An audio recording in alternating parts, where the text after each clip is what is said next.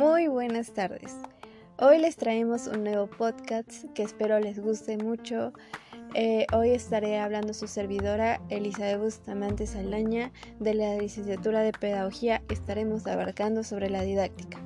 Para empezar estaremos hablando qué es la didáctica, qué es a lo que se refiere, cómo es que nosotros debemos emplearnos, innovarnos, porque bien sabemos que ahorita la actualidad obviamente va a ir creciendo y haciendo diferentes estrategias y métodos, cómo esto va a ser un significado para los alumnos, qué es lo que puede llegar a cambiar, qué puede llegar a mejorar para que sea un mejor rendimiento escolar. En este momento estaremos hablando también sobre las planeaciones de que se llevan a cabo para tener una buena enseñanza-aprendizaje. Bueno, para entender qué es el aprendizaje, los aprendizajes son muy abstractos, son ideas. ¿Por qué abstractos ideas? Bueno, eh, cada persona tiene un mundo en su cabeza, tiene diferentes pensamientos, diferentes formas de ver o expresarse. Entonces obviamente, a como yo lo veo, no lo va a ver otra persona u otra persona. Va a haber diferentes características que lo van a identificar, va a diferente comprensión.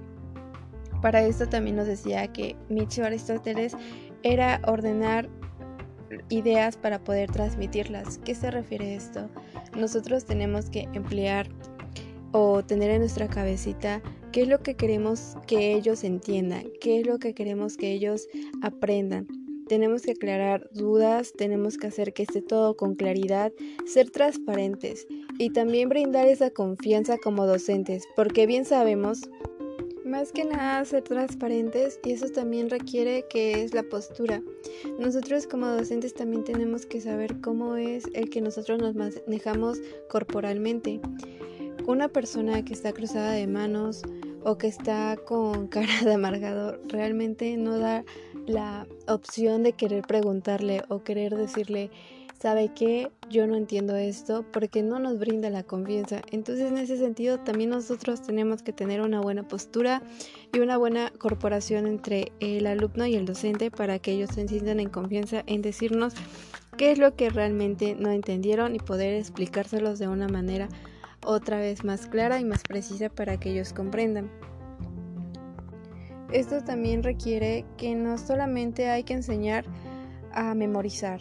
Muchas veces caemos en este sentido de que solamente es estándar, o sea, realmente no nos ponemos a analizar las cosas, simplemente las damos a que las memoricen y simplemente ahí se queda estancado el pensamiento. No hacemos a que reflexionen, no hacemos a que ellos comprendan, a que ellos brinden ese poquito de indagación o curiosidad por saber más del tema. Entonces hay que estar más en ese aspecto abiertos a las posibilidades y a más aprendizajes.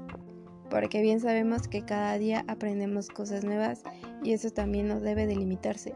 Una, una claridad es de que las, los aprendizajes son muy limitantes muy limitantes, o sea, siempre vamos a estar aprendiendo día con día, ya sea la más mínima cosa, siempre vamos a estar intentando cambiar nuevos aspectos hasta de pensar.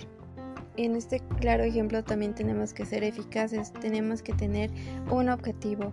Este objetivo es a lo que nosotros queremos llegar y no desviarnos de ello, porque muchas veces lo que hacemos es seguir con un tema, después con otro, realmente perdemos el objetivo que queríamos llevar a cabo. Entonces ser como que muy precisos en ese aspecto.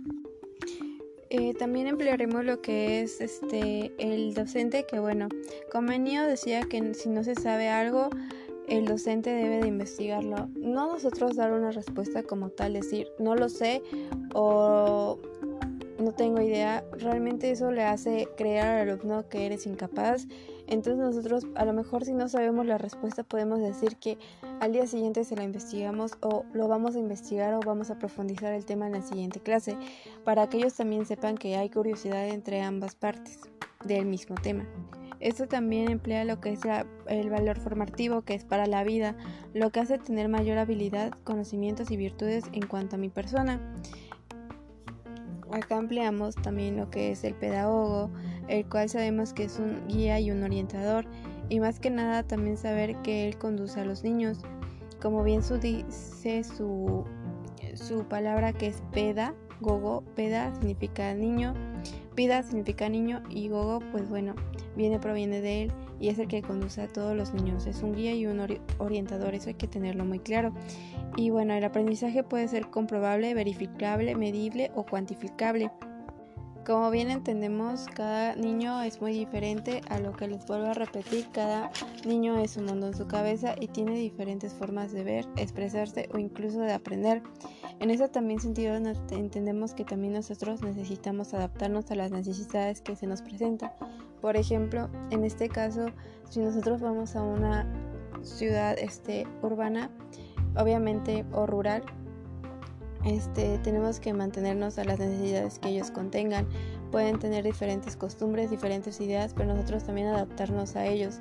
No limitarnos y no cerrarnos a sus tipos de preferencias igual. Muchas cosas así son significativas, entonces nosotros no debemos de juzgar, sino al contrario, brindar esa confianza y ponernos tanto en sus zapatos.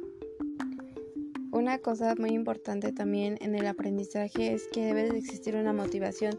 Muchas veces ellos pierden la motivación tanto en su familia como en ellos mismos. Entonces hay que brindarles ese poquito de confianza de que ellos pueden lograr lo que se propongan, porque realmente todas las personas somos muy capaces de hacer las cosas, pero la cosa es que nos ayuden a impulsarnos, a que nos creamos y que tengamos la capacidad de saber que sí podemos.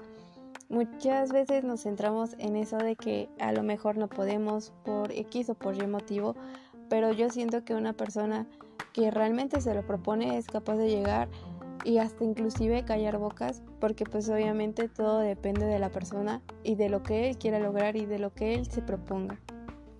En este sentido también debemos de saber que cada persona tiene unos tipos de, de logros de aprendizajes y eso también se debe de transmitir a lo deseado e inclusive improvisar. Muchas personas inclusive llegan a tener, por ejemplo, la visión artística, que bueno, esta más que nada es la capacidad humana de construir, transmitir y expresar de manera sublime emociones para trascender y apreciarlo. Más que nada es algo más rutinario, es algo que ya sabemos.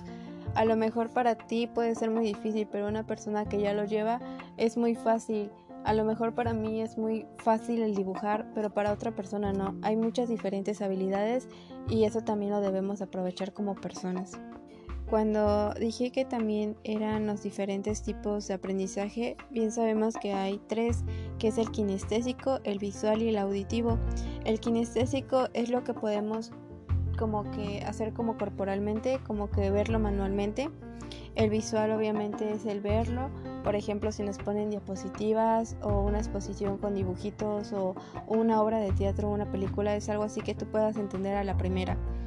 Y la auditiva, bueno, esto tan solamente se está escuchando, inclusive hay personas que escuchan hasta con música y entienden mejor este el aprendizaje.